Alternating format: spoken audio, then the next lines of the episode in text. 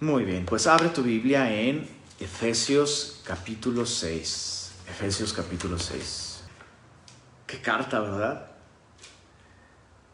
Se nota que no quiero que se acabe, porque no vamos a acabar el día de hoy.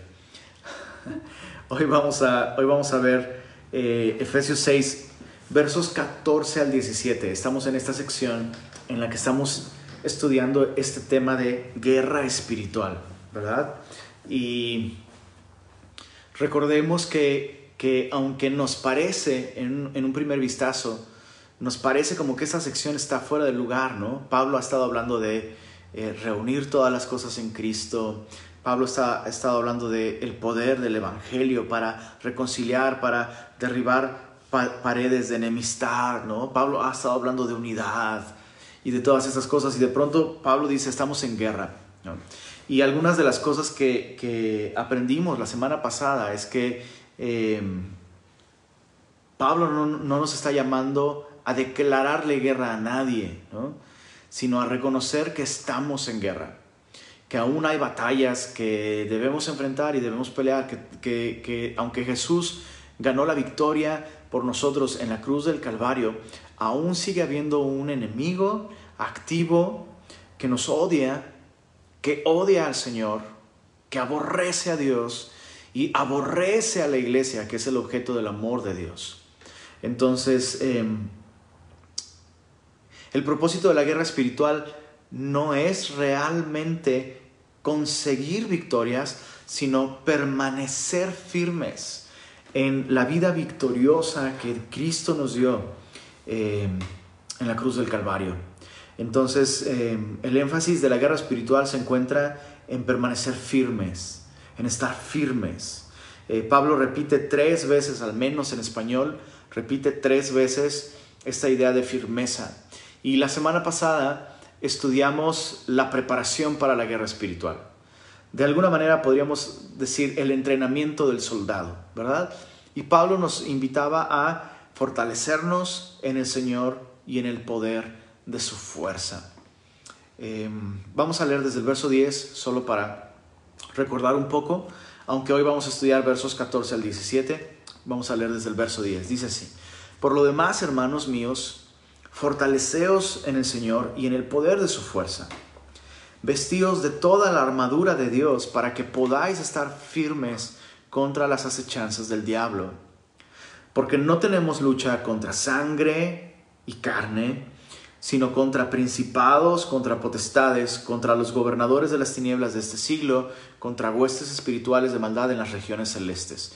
Por tanto, tomad toda la armadura de Dios para que podáis resistir en el día malo y habiendo acabado todo, estar firmes.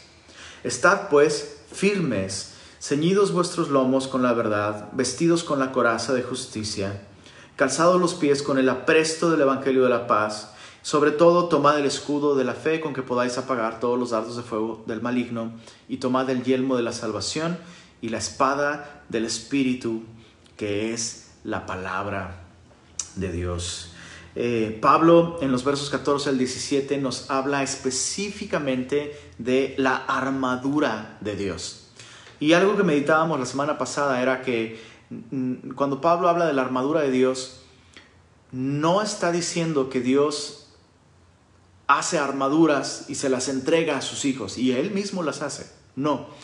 Lo que Pablo está, está eh, diciendo es que Dios mismo, Dios mismo, tiene recursos que hacen de él un guerrero invencible, un, guerrero victorioso. Y aunque Pablo está en prisión cuando está escribiendo Efesios, y Pablo tiene, tiene a un soldado eh, encadenado a él, y seguramente él se está inspirando eh, al ver esta armadura de, del soldado, eh, no, no podemos negar eso, pero Pablo está específicamente pensando en la armadura de Dios mencionada en Isaías capítulo 11. Entonces, algo importante que de, de, debemos dejar muy claro es que eh, esta descripción de la armadura es una analogía. Es importantísimo, mis queridos semillosos, comprender que Pablo está hablando de esto en analogía. Eh, y es importante comprender esto porque así vamos a evitar estirar hasta extremos no bíblicos toda esta sección sobre la armadura de Dios. Eh, no podemos pensar de esta armadura como algo literal. O sea, no existe, no existe por allí en la dimensión espiritual un objeto llamado el escudo de la fe. Y no existe realmente un objeto espiritual por ahí eh, llamado el yelmo de la salvación, ¿no? Eh, y, de modo que, eh, porque he visto esta, esta, esta aproximación hacia estos versos, ¿no? Y entonces, cristianos que aseguran, uh, no, no, no, es que yo antes tenía un yelmo de la salvación, pero luego, luego Dios me dio un yelmo mucho más, mucho más poderoso. Y desde entonces, ¿no? Este, y no, pero es que tienes que ayunar como yo, y tienes que ser tan espiritual como yo. Y, casi, casi como si fuera, como si fuera un videojuego, ¿no? Que tienes que desbloquear. Uh, yo ya desbloqueé la armadura nivel 4. O sea, olvídalo, ¿no? Yo no sé si esos cristianos vieron demasiado los caballeros del zodiaco. No sé qué onda. Pero pero casi, casi es, todo este drama, ¿no? Y, lo, peligroso de, creer que existe como eh, eh, un objeto, ¿no? Que yo poseo y que yo ya me lo puse, es que em, se cae más bien en la superstición, por un lado, y por otro, he visto un común denominador. Yo no, yo no, no sé, solo, solo quiero sugerirte esto. No estoy diciendo que esto es una ley, solo he visto este común denominador. Que estas personas que aseguran que tienen todo este poder espiritual, ¿no? viven vidas demasiado inmorales. Viven vidas demasiado que no glorifican al Señor, ¿no? Y luego se justifican con, es que Dios le da sus peores batallas a sus mejores guerreros, ¿no? Y todo, toda, esa, toda esa teología, toda esa doctrina es un engaño. No existe, esto es una analogía, no existe realmente objetos que tú y yo nos ponemos, ¿no?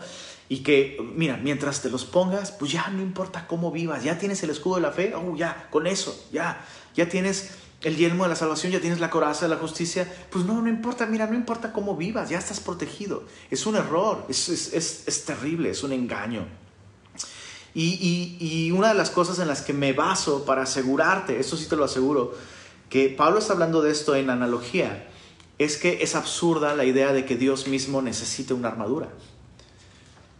O sea, cuando Pablo habla de la armadura de Dios y hace referencia a Isaías 11, versos 4 y 5, Isaías 59, versos 14 al 17, piénsalo.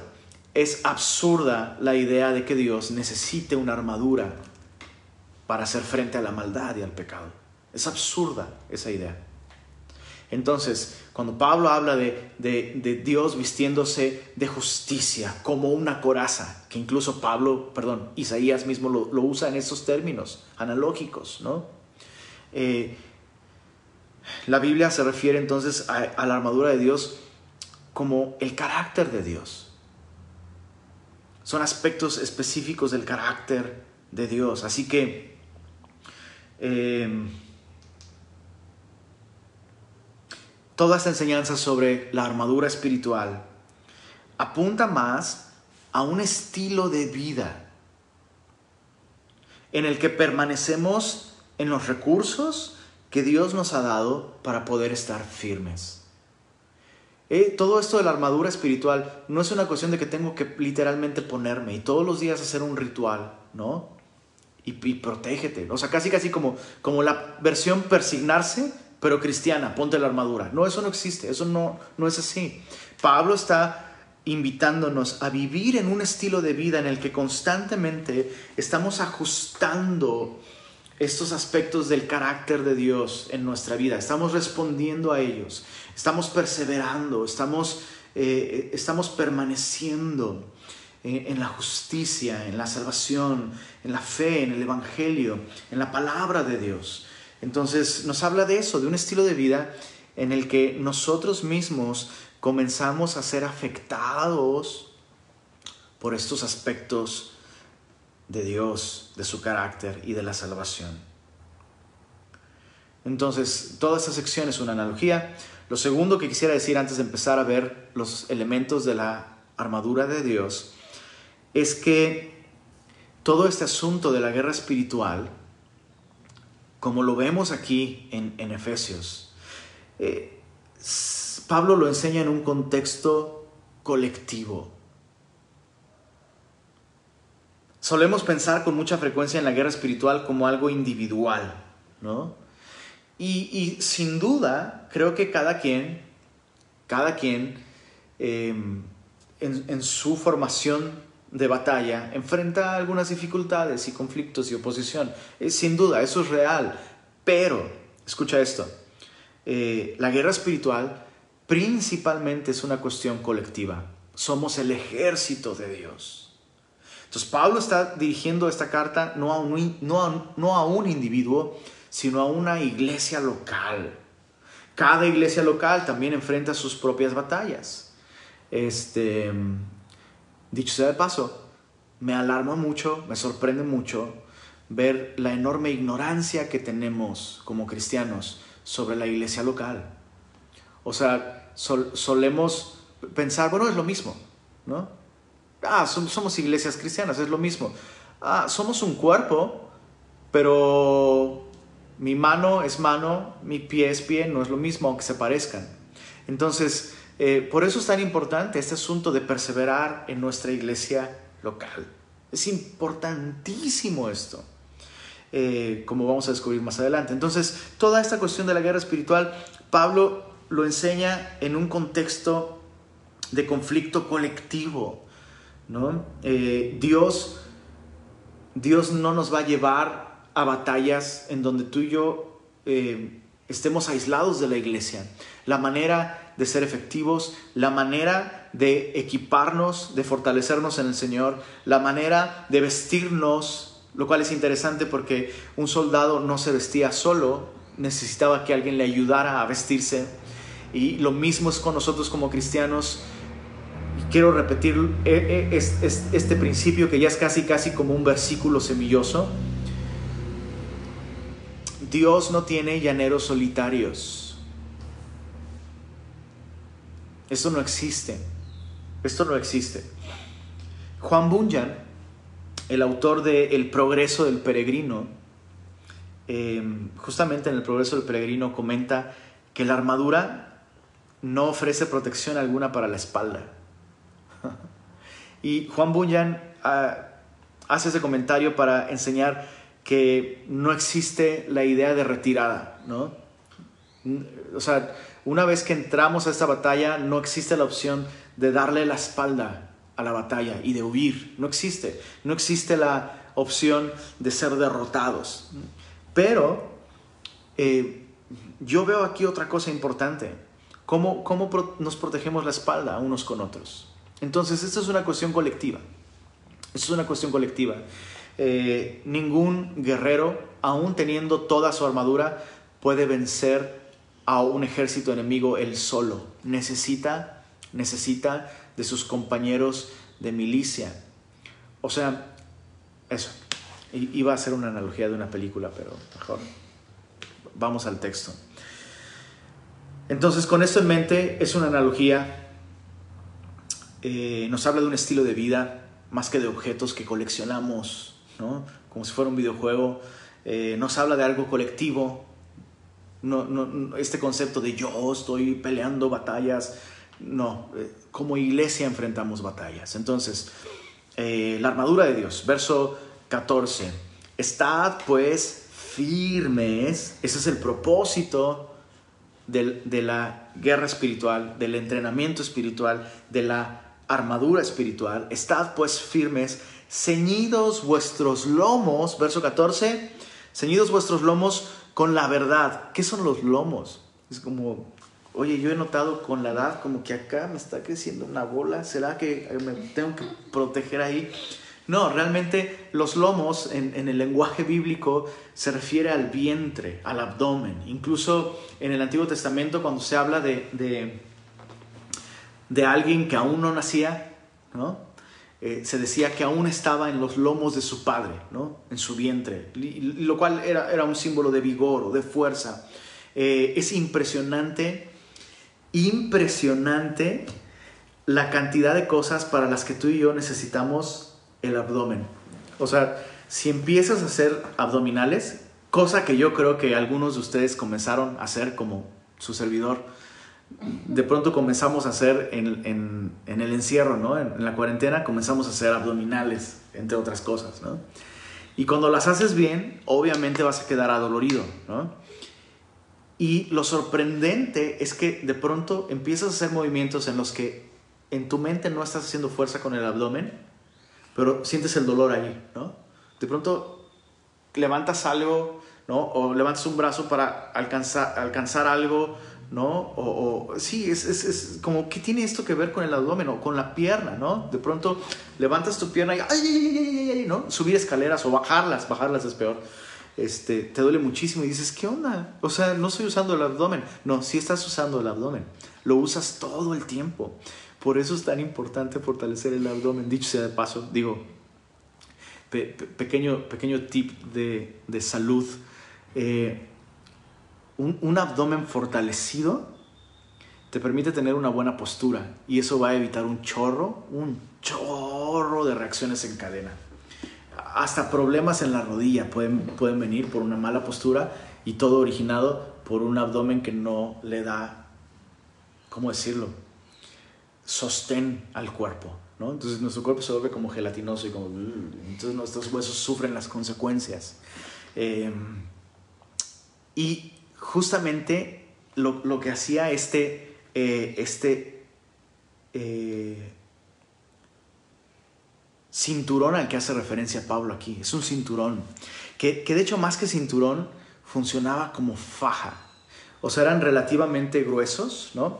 con el paso de los años se fueron estilizando y se volvían más eh, como una manera de incluso identificar rangos y demás, ¿no?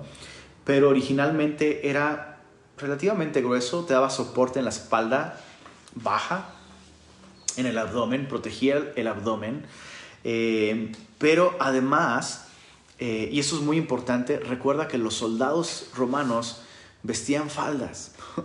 o algo muy parecido a una, vestidura, pues.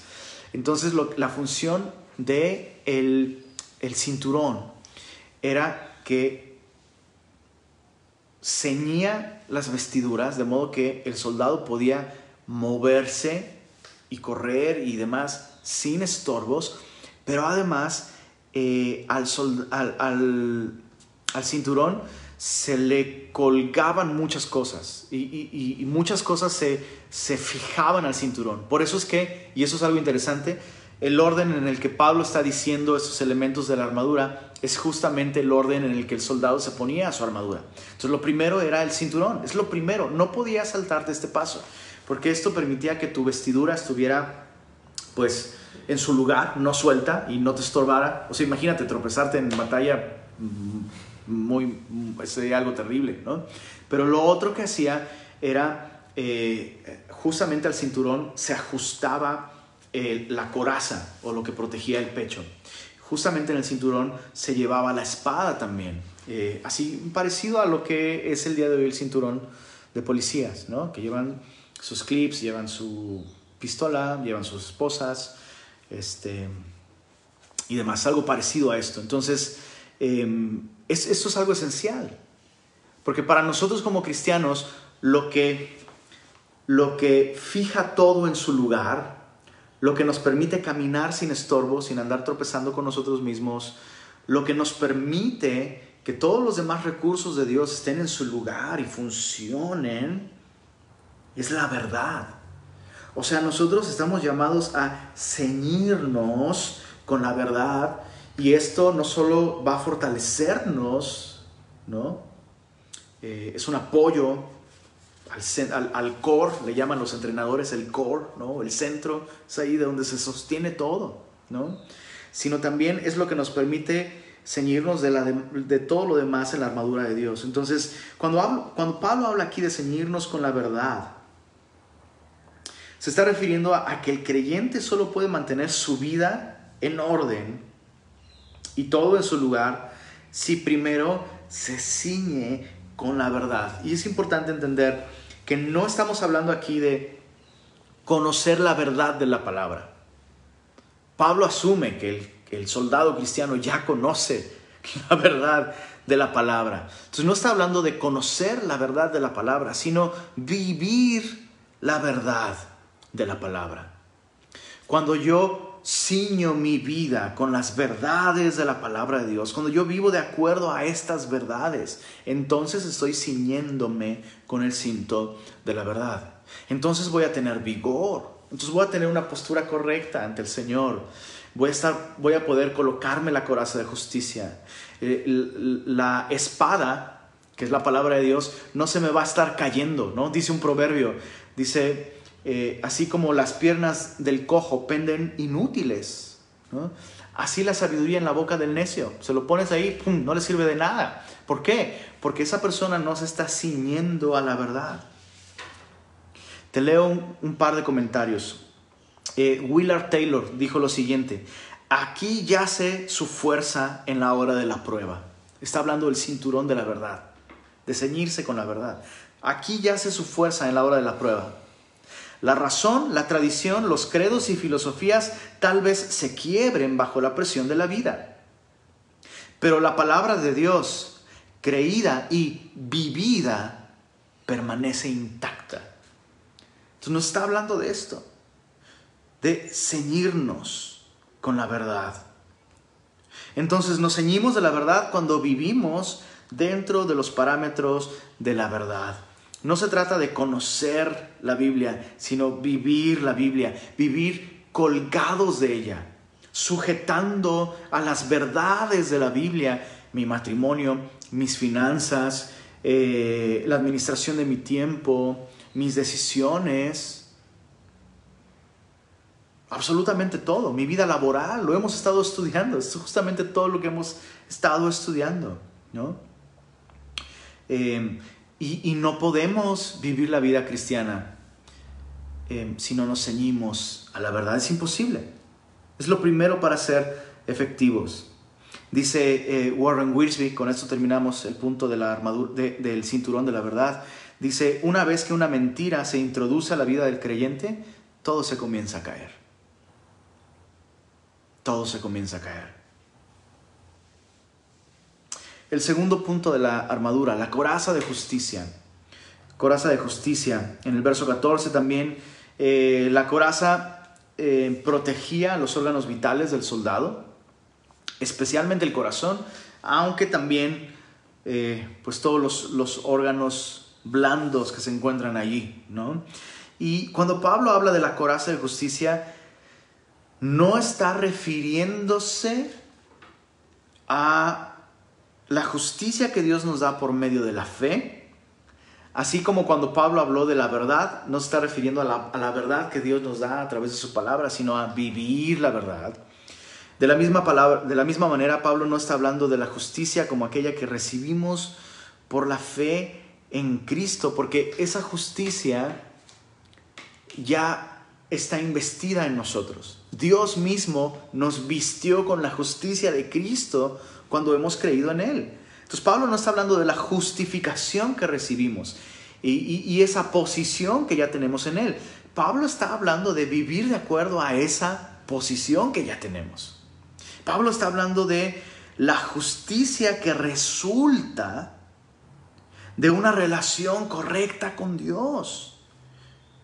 Cuando nosotros tenemos una relación real con Dios y cuando realmente hemos sido justificados por la fe, nuestra vida debe comenzar a caracterizarse por una rectitud que Él produce en nosotros. Entonces, no significa que el cristiano nunca más peca. Pues, claro que seguimos pecando. Y si tú me dices, no, yo ya no peco, eh, volvemos a platicar mañana y me dices qué tal.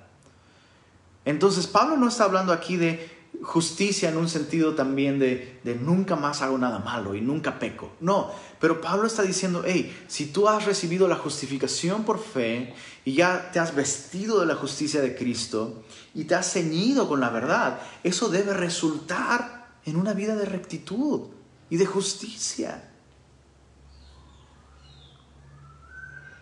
Dice, em, una vez más, eh, te, cito un comentario, el comentario bíblico, eh, Beacon dice lo siguiente, un corazón puro reacciona con disgusto y con menosprecio a las primeras aproximaciones de la tentación a la impureza.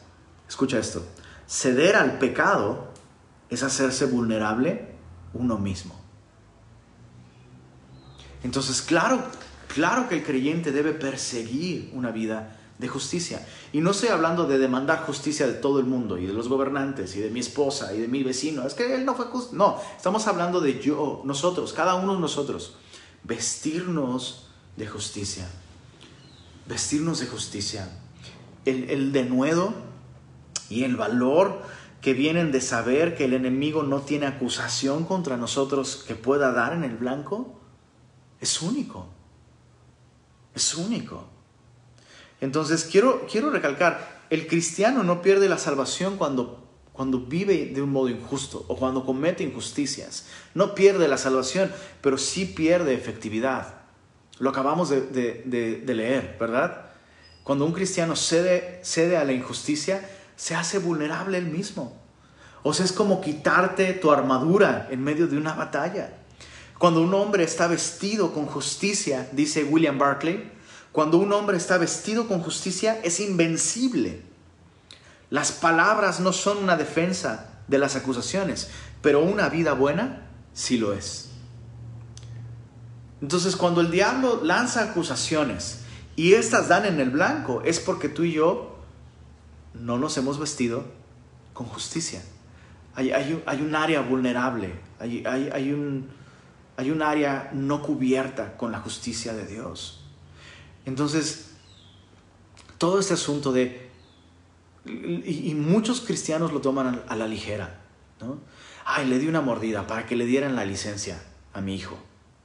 Ay, le, di un... Eh, fue una mentirita piadosa, nada más, ¿no?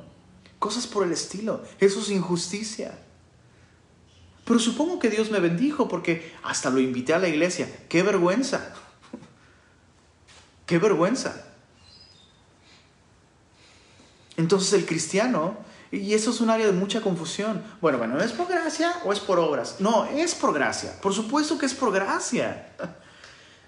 Pero, pero yo no puedo decir que he recibido la gracia de Dios si la gracia de Dios no está transformando mi vida. Charles Spurgeon solía decir, la gracia que no ha transformado mi vida tampoco ha salvado mi alma. Y, es alarmante, insisto, una vez más, cuántas veces escucho, escucho la doctrina correcta con la actitud incorrecta en una vida que definitivamente es incorrecta. ¿no?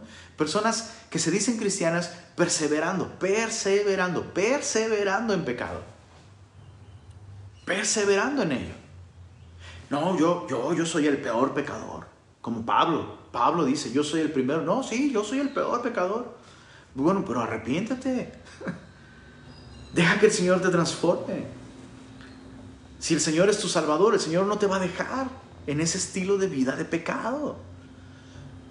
Y muchos cristianos posteando y retuiteando y diciendo, no, es que yo soy el peor de los pecadores. Soy, y, y con un cinismo, ¿no? Con un cinismo porque no hay evidencias de que esa persona se esté vistiendo de justicia. Y, esto nos hace inefectivos ante el mundo que queremos alcanzar. O sea, cuando, cristianos viven de un modo tan injusto que hasta no cristianos dicen, este vato está re mal. Qué triste. Qué triste. Porque por un soldado, todo el ejército sufre una derrota. Eso está cañón. Está muy cañón. ¿Cuántas veces has querido predicarle el Evangelio a alguien? Y esa persona te dice, uy, no. ¿Cristiano? No. Como mi primo que va ahí a Semilla No, no, no, hombre. No, ese vato, eh, ese vato ha hecho puros negocios chuecos y le ha quedado mal a todo el mundo, ha estafado gente, les ha quedado a deber dinero. No, hombre. Como ese, no. Por un soldado que no se vistió su armadura. Entonces, ¿te das cuenta cómo eso es algo colectivo? No tiene que ver con cansado del camino, mi armadura he abollado. No, bro, no se trata de ti. Es un asunto que, que, tiene que ver con la iglesia. Es un asunto que tiene que ver con el ejército de Dios. Estamos en una batalla mucho más grande que la personal, chicos. Es el punto de la guerra espiritual. Hay algo, mal, hay algo mayor que mis problemas. algo mucho mayor. Gente se está muriendo en este mundo sin Cristo. Gente está yendo a una eternidad de perdición, de condena, de culpa, sin Cristo. Y nosotros peleando entre nosotros, es que me, es que me vio feo, es que no me dijo, es que no me saludó, es que...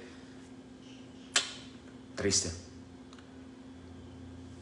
Vestirnos de justicia vestirnos de justicia. El tercer punto de la, armadura, las sandalias del Evangelio. Pablo le, llama aquí el apresto del Evangelio de la paz. Calzados los pies con el apresto del Evangelio de la paz. Pablo está haciendo referencia a un tipo de calzado. Eh, había dos versiones de este calzado. Había uno que era tipo bota y protegía también eh, la espinilla. ¿Se llama espinilla? protegía la espinilla, pero había otro que era un poquito el más común, eh, eh, era, era un tipo de sandalia que tenía como tacos en la suela, ¿no? como un tipo de clavos o metal hacia abajo, y lo que esto hacía eh, era darle estabilidad al soldado. muchas veces las batallas se peleaban en lugares no muy fáciles de transitar, ¿no? Lugares húmedos o si llovía, de pronto ¿no? el suelo se ponía resbaladizo. Entonces no importa que traigas toda tu armadura, de nada sirve si terminas en el piso. Eh, necesitas estar firme, ¿no? necesitas no resbalarte, no ceder terreno. Entonces los soldados romanos usaban este, este calzado que les permitía tener estabilidad y tracción en terrenos resbaladizos. Y muchas veces se ha interpretado esto como una de dos, ¿no? Ah, Pablo está diciendo aquí que nosotros ganamos terreno predicando el Evangelio. Y otros han dicho, no, Pablo no está hablando de anunciar el Evangelio, Pablo está hablando de estar firmes nosotros en el Evangelio. Yo no creo que haya que escoger entre una y otra. Realmente no creo que haya que escoger una u otra postura. En verdad estoy convencido de que Pablo está refiriéndose a las dos. ¿Por qué? Porque la misma escritura nos dice cuán hermosos son los pies de los que anuncian las buenas nuevas de salvación. Entonces creo que Pablo sí está hablando de anunciar el Evangelio, pero también creo que Pablo está hablando de estar firmes nosotros mismos en las verdades del Evangelio. ¿Por qué? Porque escucha esto, la Biblia nos dice que justificados por la fe, nosotros tenemos paz para con Dios por medio de nuestro Señor Jesucristo. Entonces, la, manera más, más vulnerable de vivir, la, la manera en la que más seguramente vamos a resbalar en la vida cristiana, es cuando nosotros comenzamos a depender de nosotros mismos para tener paz con Dios. Muchos cristianos caen en ese error de, determinar si están en paz con Dios en base a sus esfuerzos, en base a su desempeño. Y entonces lo que va a suceder es que mi relación con Dios va a ser resbaladiza. Cuando lo estoy haciendo bien, voy a estar firme. Cuando lo estoy haciendo no tan bien, voy a empezar como a patinar un poco y voy a acabar finalmente en el piso. Y la Biblia nos dice que el Evangelio es la fuente de nuestra paz. Entonces cuando yo sé, cuando, yo dependo de esto, cuando yo dependo de de que Cristo pagó todos mis pecados en la cruz y realmente Él me ha reconciliado con Dios, eso produce una firmeza en mi vida. Escucha esto, incluso cuando peco, tener mis pies en el apresto del Evangelio de la paz me regresa al Señor con confesión, con dolor por mi pecado, con vergüenza, por supuesto. Pero, pero eso me lleva al Señor a confesar, a confesar a aquellos que he ofendido, a restituir, a hacer las cosas bien. Y me vuelvo a poner entonces eh, la coraza de la justicia. Entonces, Pablo está hablando de que nosotros como cristianos necesitamos estar cimentados en la paz que Cristo compró para nosotros. Yo tengo paz con Dios no por mi desempeño, sino por el desempeño perfecto de Cristo durante toda su vida. Pero también está hablando Pablo de anunciar el Evangelio, sin duda. Eh, estaba acordándome de los lunes, eh, tengo un discipulado con algunos hombres en Semilla y uno de ellos me hacía un hizo un comentario interesante en nuestro último discipulado. Él decía, yo me identifico como cristiano inmediatamente cuando conozco gente nueva o cuando llego a algún lugar, inmediatamente me identifico como cristiano. O sea, no es que él ande con un letrero y diga, hey, soy cristiano, sino que la primera oportunidad que él tiene para identificarse y que sepan que él es cristiano, él lo hace. Y, meditábamos en esto, en cómo eh, él decía, incluso el hecho de que desde el principio me identifico como cristiano me, ha librado de, esa presión, de que muchas veces eh, dicen cosas o, cuentan chistes groseros, ¿no? O, te invitan a cosas que tú sabes que, o sea, un cristiano no hace. Y yo veo como al identificarme como cristiano, hasta ya para esas cosas guardan su distancia, pero para otras me da la oportunidad de predicarles el Evangelio. Entonces es maravilloso esto, ¿no? Creo que eso da, da una firmeza especial. El, en, cualquier lugar donde te pares, párate en el Evangelio. Identifícate como alguien que ha creído el Evangelio. Algo sucede en la vida del cristiano cuando se identifica como cristiano abiertamente en cada área de su vida. ¿no? Eso, es, algo muy sabio, muy prudente. Lo que sigue en, en la armadura de Dios es el escudo de la fe. Dice Pablo en el verso 16, sobre todo tomad el escudo de la fe con que podáis apagar todos los dardos de fuego del maligno. Pablo habla de los dardos de fuego del maligno em, como si el maligno tuviera, y obviamente el maligno está hablando del diablo, como si el maligno tuviera distintos tipos de dardos de fuego. O sea, no es que él te va a mandar una lluvia de dardos de fuego, aunque sin duda lo hace muchas veces, pero está hablando de que tiene distintos tipos de dardos de fuego. Y es interesante como realmente el enemigo tiene tantas maneras de lanzar dardos de fuego a nuestra cabeza, ¿no? Eh, argumentos a nuestra mente. Es interesante. Eh, algunas veces lo hace seduciéndonos hacia el pecado, algunas veces lo hace envenenando nuestra relación con otros creyentes. Mira, ya ves, seguro, seguro se está riendo de ti. O mira, seguro están hablando de ti. O mira, seguro, dijo esto porque, y, tú ni sabes, ni estás seguro, pero ya, ¡pum! Ya te pegó un dardo y ya te enemistaste, empezaste a hablar mal de la persona y lo que sigue es que te fuiste de la iglesia y después abandonaste la fe cristiana. Así, ¡pum! Un solo dardo. Listo. Pero otras veces a lo mejor el enemigo te dice, oye, oye, qué buen cristiano eres, ¿eh? Lo estás haciendo súper bien, qué bárbaro. En esta cuarentena has, hecho tu devocional todos los días, qué espiritual eres. Y escuchas eso y dices, sí, eso es cierto. Tal vez este, e, este domingo, tal vez este domingo puedo descansar un poco porque me he esforzado mucho me he fortalecido demasiado, supongo que este domingo puedo simplemente no escucharla. La enseñanza la escucho después. Estoy muy fortalecido. Y ¡pum! Ya resbalaste. Entonces el enemigo tiene muchos dardos de fuego. Y Pablo dice, para poder apagar esos dardos de fuego necesitamos el escudo Escucha esto, el escudo de la fe. Y otra vez, Pablo no está hablando de, entonces tienes que tener esta actitud de fe y, mentalizarte que todo va a estar bien, pensamientos positivos. Tú, tú crees en Dios, tú confías, esfuérzate. Mm, tú crees, sí, sí, sí, sí, tengo fe, tengo fe, todo va a salir bien, ya vencí el, el dardo de fuego. No, chécate esto. El escudo al que Pablo está haciendo referencia aquí no era el escudo eh, pequeño para la batalla cuerpo a cuerpo. Otra vez, el contexto de toda esta sección es colectivo. Pablo está hablando de em, un escudo grande, largo, que prácticamente cubría todo el cuerpo. Escucha esto.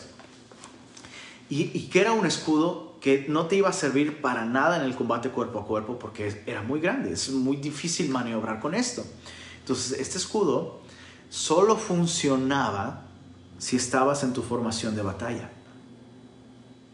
Porque estos escudos incluso muchas veces tenían algún tipo de eh, aditamiento en la parte de atrás que hacía que los escudos se enganchaban unos con otros. ¿Se acuerdan de las sillas que teníamos antes en Semilla? Algo parecido. Tenían un, artefacto eh, a los lados que permitían engancharse escudo con escudo e incluso eso les permitía resistir ataques de caballería. Entonces, em, los soldados hacían básicamente hacían una coraza impenetrable, un búnker. En un instante estos soldados construían un búnker impenetrable, impenetrable. Los espartanos solían hacer eso también con escudos más pequeños, ¿no? Pero los romanos perfeccionaron esto para eh, batallas más grandes con ataques más fuertes y más pesados, ¿no? Entonces, eh, el escudo aquí el escudo de la fe no se trata de, sí, yo, no, yo estoy bien fortalecido en la fe. Oye, pero no te congregas, bro. No, pero yo estoy bien fortalecido en la fe. Lluvia de dardos de fuego. Adiós. Te vemos en el cielo, bro. Nos dio gusto conocerte. ¿Qué pasó allí? La persona descuidó, escucha esto, descuidó la fe una vez dada a los santos. Cuando Pablo habla aquí de la fe, Pablo no está hablando del escudo de la fe como, como eh, eh, este asunto personal, que incluso, déjame decirte esto, déjame decirte esto, hemos llevado el extremo de, de esta fe personal, que dicho sea de paso, el término como tal no es bíblico, es claro, es claro que cada persona debe tomar esa decisión en su corazón y debe responder al Señor en su corazón. Eso es claro y en ese, en ese sentido es personal. Pero lo que alguna vez el cristiano llamaba fe personal, el día de hoy es fe individualista. Y eso, eso no es fe, bro. Eso no es bíblico. No es bíblico. Judas 3 nos habla de esto, la fe una vez dada a los santos. Es algo que todos los creyentes estamos llamados a defender juntos y a perseverar juntos en esto. Pablo nos está invitando aquí a tener, sí, una fe personal, pero que resulta de una fe colectiva. Solo cuando estoy unido a la iglesia, hombro a hombro con otros creyentes, ocupando mi lugar dentro de una iglesia local, la fe entonces será una poderosa protección en mi vida.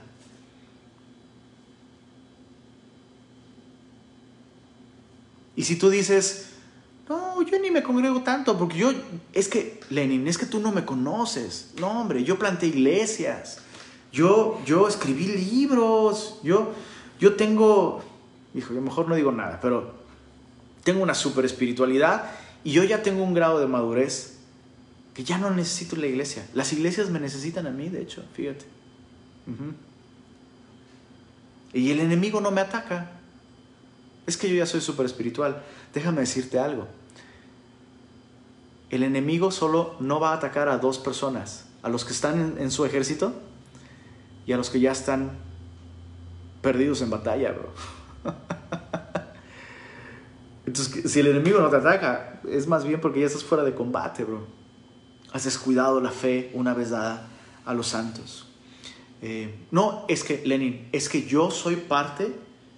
Es que tu concepto de la iglesia es tan institucional, Lenin. Eso no es bíblico. Eso no es bíblico. Yo soy parte de la iglesia invisible. La iglesia de todas las edades. Eso de la iglesia local. Eso no es bíblico. Qué interesante, porque Pablo le escribe iglesias locales. Galacia, Éfeso, Corinto, Tesalónica. Pablo fundó iglesias locales. Pablo nombraba ancianos en cada lugar donde había iglesias, ancianos de allí mismo, que conocieran a la gente, iglesia local. No, pero es que yo soy de la iglesia invisible. Recuerdo un caso de que contaba el pastor Warren Wiersbe. Warren Wiersbe es este comentarista bíblico, este pastor precioso, un precioso ministerio. Y, él cuenta en uno de sus libros que tenía un amigo, pastor, que le contó sobre un supuesto misionero que llegó a la ciudad, ¿no? Y pidió una cita con su amigo pastor. Y entonces eh, le dice a su amigo pastor, oiga, pues es que yo soy un enviado del Señor a predicar el Evangelio. Y, yo soy un misionero, entonces estoy pidiendo ayuda de la iglesia. ¿no? Estoy pidiendo ayuda de la iglesia. Y este pastor dice, ok, órale, bueno, eh, ¿qué, ¿qué, ministerio te envió? ¿Qué iglesia te envió? ¿De qué iglesia formas parte? ¿Quién es tu pastor? Platícame un poco de eso. Ah, no, no, no, no, no, no, a mí el que me envió fue directamente el Señor. Es que yo soy parte de la iglesia invisible. Oh, entiendo. Entonces tú no perteneces a una iglesia local. No, no, no. Yo soy parte de la iglesia invisible y el Señor mismo me envió. La iglesia invisible me envió. Ah, ok, ok. Bueno. Entonces el pastor escribe y le hace así. Y le dice, aquí tiene un cheque invisible. También, con dinero invisible para su ministerio de su iglesia invisible. Eso, eso no es real, chicos. Eso no es real. Y perdóname que me extienda un poco más en este punto. Perdóname. Perdóname. Pero especialmente en, en, en este tiempo en el que tú y yo estamos viviendo, estamos enfrentando un reto muy grande para permanecer en comunión unos con otros y permanecer unidos en la fe una vez dada a los santos, pero también estamos, estamos viendo una enorme oportunidad ¿A qué me refiero? Bueno, el reto. Ahí, te va el reto. ¿Estás listo para, para, lo que yo considero que es un reto en este sentido? Permanecer juntos en la fe, ¿no? Permanecer juntos en la fe. La fe una vez dada a los santos. Solo, solo estás portando el escudo y el escudo va a ser efectivo si estás en la línea de formación. Si estás como llanero solitario, bro, no va a funcionar. No funciona así.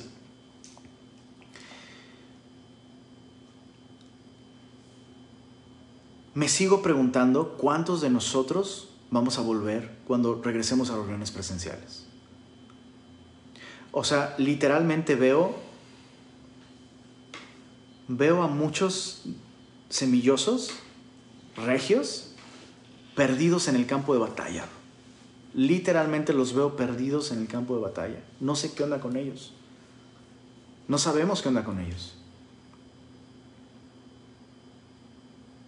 Y, ahí te va. Una de las cosas que a mí me, me alarmó muchísimo.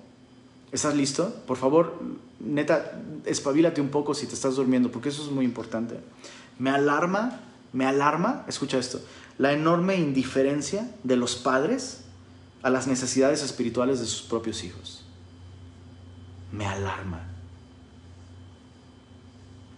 Tuvimos una actividad de Club Semilla con todos los niños un domingo en la noche y yo, la gente que participó, yo ya sabía que iba a participar. Pero muchos otros papás no estaban ahí. Y con la escuela para padres lo mismo. Con la escuela para padres lo mismo. Em, me alarma esto. Porque podríamos estar creando una generación que va a crecer, escucha esto, que va a crecer sin el escudo de la fe. Eso es alarmante.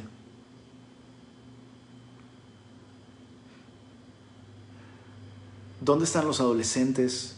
¿Dónde están todos los niños de Club Semilla? ¿Dónde están? Déjame hacer, déjame hacer otra pregunta. ¿Dónde están sus papás? ¿Dónde están los papás? Entonces toda esta siguiente generación, toda esta siguiente generación está creciendo sin iglesia. No porque no haya opciones, opciones las hay. Y hemos pasado tiempos bellísimos con nuestros niños. Y, el equipo de Club Semilla está haciendo un trabajo impresionante, increíble. ¿Dónde están los papás? Un papá que deja a su hijo desprotegido de esa manera, sin darle el escudo de la fe, es un papá que él mismo ya soltó el escudo de la fe. No importa cuán cristiano me digas que eres, bro. No importa cuán cristiano digas que eres. Si no estás perseverando en formación junto con otros creyentes, has soltado el escudo de la fe. Punto. Lo que tienes es superstición o religión, pero no tienes una relación real con Dios, porque tener una relación real con Cristo nos hace tener una relación real con su cuerpo, que es la iglesia.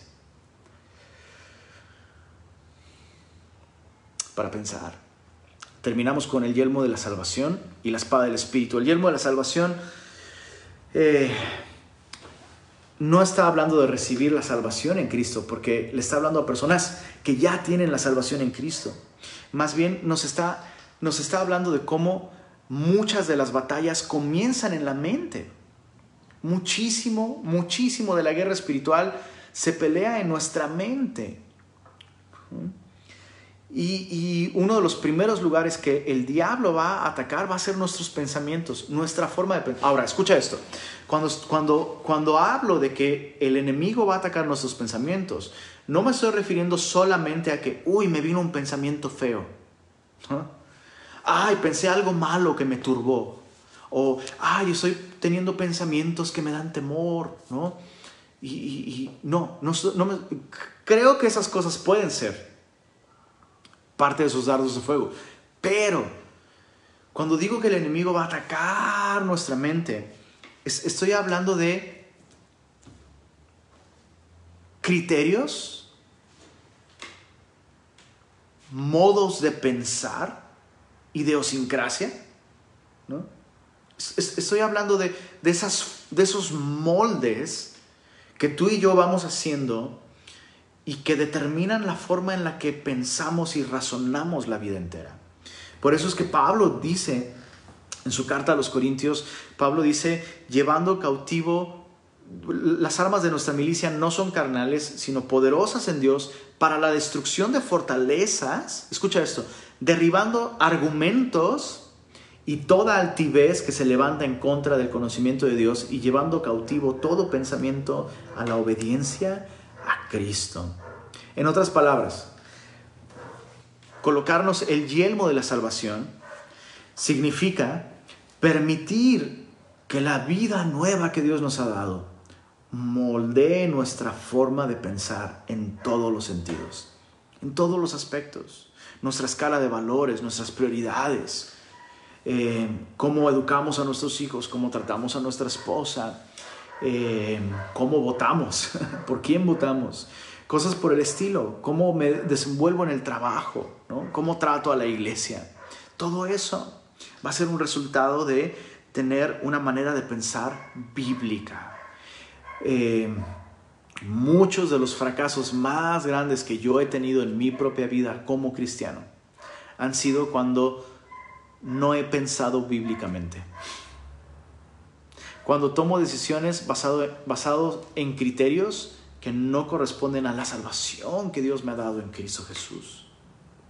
Entonces, el yelmo de la salvación no es la confianza en que Dios me ha salvado, sino amoldar mi modo de pensar a la salvación que Dios me ha dado. Pocas cosas pueden proteger nuestra mente y renovar nuestras convicciones, como comprender que Dios me ha dado vida eterna y que yo soy suyo ahora y que mi vida le pertenece y que Él está de mi lado. Si Dios es por nosotros, ¿quién contra nosotros? Cuando yo comprendo la salvación que Él me ha dado, eso moldea mi forma de pensar. Finalmente, la espada del Espíritu en el verso 17 dice, tomad el yelmo de la salvación y la espada del Espíritu, que es la palabra de Dios. Este es el único elemento de la armadura que es para que es ofensivo. Todos los demás son defensa, pero este es el único que sirve realmente para hacer daño, para atacar. Y hay dos interpretaciones con respecto a este texto. Eh, una de esas interpretaciones dice que debemos tomar como, como eh, debemos tomar como nuestra espada al Espíritu, el cual es la voz de Dios. Eso es interesante porque de hecho la palabra que se traduce aquí como la palabra de Dios no es la palabra logos, que se refiere a la palabra escrita, sino es la palabra rema, que se refiere al mensaje como tal, a la voz, ¿no? A lo que se dice. Entonces, eh, el griego nos permite esta interpretación, es interesante, pero el griego nos permite esa interpretación, que, el, el espíritu es la espada que nosotros debemos tomar, porque el espíritu es la voz, el espíritu es el rema de Dios. Y, otras escrituras en, la Biblia nos, nos muestran esta, esta relación entre el Espíritu Santo y las escrituras, ¿no? Como el Espíritu Santo fue el que inspiró las sagradas escrituras, como los hombres de Dios hablaron inspirados por el Espíritu Santo. Entonces, eh, eso es posible. La otra interpretación es que la palabra de Dios es la misma que el espíritu, el espíritu mismo esgrime. ¿Se entiende? Entonces una interpretación es el espíritu es la espada, porque el espíritu es la voz de Dios. Pero otra interpretación es, no, la palabra de Dios es la espada que el mismo espíritu esgrime. ¿Cuál de las dos es? Yo no creo que haya que escoger entre una y otra. Porque yo no soy más espiritual que cuando vivo de acuerdo a la palabra de Dios. Echar mano de la palabra de Dios es volverme una persona espiritual. Y, obviamente, quiero una vez más repetirte, no está haciendo referencia aquí a conocer la Biblia, sino a usarla. De nada sirve tener una super espada allí si nunca la blandimos. Hebreos 4:12 nos dice, porque la palabra de Dios es viva y eficaz, y otra vez, eso es una analogía, ¿no? La palabra de Dios es viva y eficaz y más cortante que toda espada de dos filos y penetra hasta partir el alma y el espíritu, las coyunturas y los tuétanos y discierne los pensamientos y las intenciones del corazón. Entonces, yo blando la espada del espíritu, no cuando le recito la Biblia a los demonios los demonios conocen la Biblia, el diablo conoce la Biblia. Y la cita también, hasta mejor que nosotros, probablemente. Y hasta la creen mejor que nosotros, aunque no para salvación. Pero blandimos, blandimos la espada del Espíritu cuando nosotros mismos dejamos que la Biblia nos corte. En otras palabras, la mejor manera de hacer guerra espiritual con la Biblia es nosotros mismos dejándonos ser heridos, cortados, penetrados, divididos por la palabra de Dios. Piensa esto, cuando usamos la Biblia para acabar con nuestra propia carne, el enemigo ya no tiene una base en nosotros de donde echar mano para atacarnos.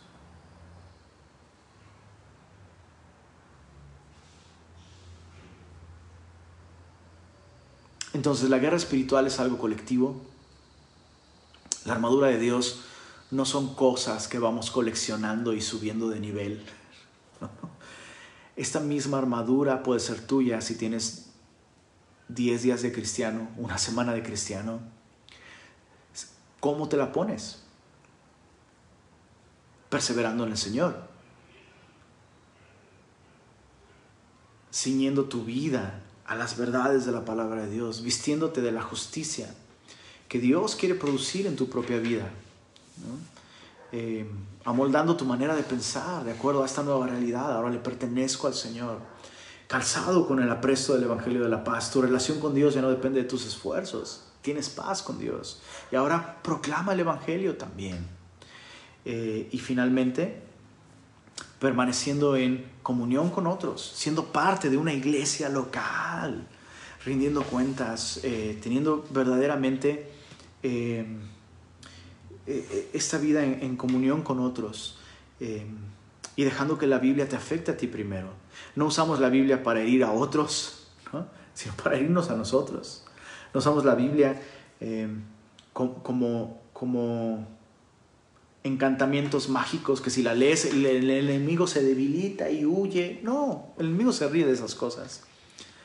Pero el enemigo tiembla cuando nosotros mismos usamos la Biblia para cortarnos, dividirnos, para tratar con nuestro pecado, con nuestro egoísmo, con nuestro individualismo, con nuestro materialismo, con nuestro orgullo. El enemigo huye ante estas cosas. Ahora, para terminar, creo que solo lo he dicho una vez, ¿verdad? Sí. Pues, espero haberlo dicho solo una vez. Así que realmente es para terminar. Muchos ven, muchos ven en el verso 18 el último elemento de la armadura espiritual. Dice el verso 18, orando en todo tiempo con toda oración y súplica en el Espíritu. Muchos ven la oración como el octavo elemento de la armadura de Dios. Bueno, realmente Pablo terminó la analogía de la armadura en el verso 17, pero no podemos negar que Pablo está hablando de la oración en conexión con estas verdades sobre la armadura.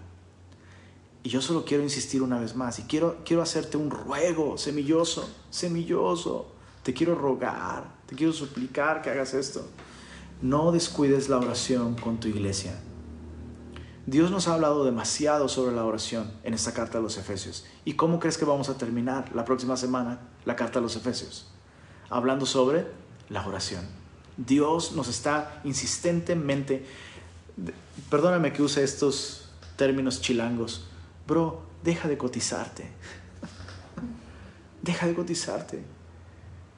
Dios te está buscando una y otra vez y te está invitando y llamando a perseverar en oración junto con todos los santos. La oración es algo tan esencial, algo tan importante. Sábados, 7 de la mañana, reunión de oración. Los esperamos. Mucho que aprender sobre, sobre guerra espiritual, ¿verdad? Muchas cosas que renovar en, nuestra, en nuestro entendimiento. Em, terminemos orando. Señor, gracias por esta enseñanza.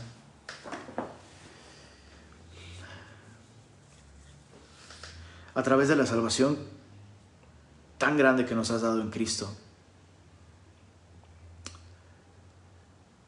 hemos conocido la verdad de las cosas, no simplemente la verdad sobre tu palabra. Sabemos que tu palabra es verdad, pero ahora podemos ver la verdad de nuestra vida a través de los lentes de tu palabra, Señor.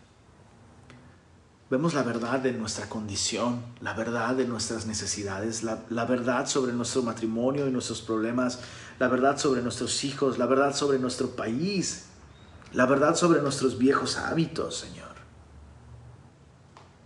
Y solo cuando comenzamos a ajustar nuestra vida ante la verdad de tu palabra, entonces nos ceñimos de la verdad.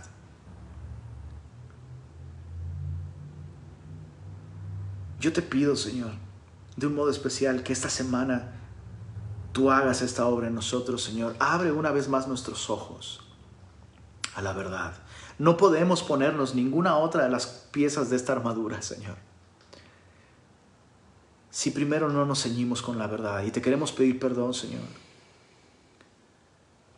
porque seguimos maquillando la verdad, seguimos mintiendo, seguimos engañando y engañándonos a nosotros mismos. Perdónanos por esto, Señor. Ayúdanos a ser creyentes que no solo conocen la verdad, sino responden a ella. Y permítenos esta semana, Señor, ceñirnos con tu verdad. Y que de esto broten decisiones, Señor, cambios en nuestra vida que puedan traer justicia a nosotros, Señor. De modo que el enemigo no tenga ninguna flecha que pueda dar en el blanco nuestro corazón y derribarnos en batalla, Señor. Ayúdanos a recordar, Señor, que tu Evangelio es el que nos da seguridad y firmeza delante de ti, Señor. Que si tenemos paz contigo no es por nuestras circunstancias ni por nuestro desempeño, sino por lo que tú hiciste a través de Jesús. Transforma nuestra mente, Señor. Que se amolde, que, pensemos dentro de estos contextos de tu salvación, Señor. Y permítenos seguir siendo fortalecidos como iglesia local, Señor. Perseverando en oración, perseverando en comunión unos con otros, Señor. Y que tu palabra siga siendo en nosotros primero, en cada uno de nosotros, Señor. Esta obra magnífica de penetrar hasta lo más profundo y dividir y separar las intenciones del corazón, de aquello que no te agrada a ti, Señor. Gracias por tu palabra, Señor. Gracias por tu iglesia. Fortalécenos, Señor. Deseamos honrarte. En el nombre de Jesús.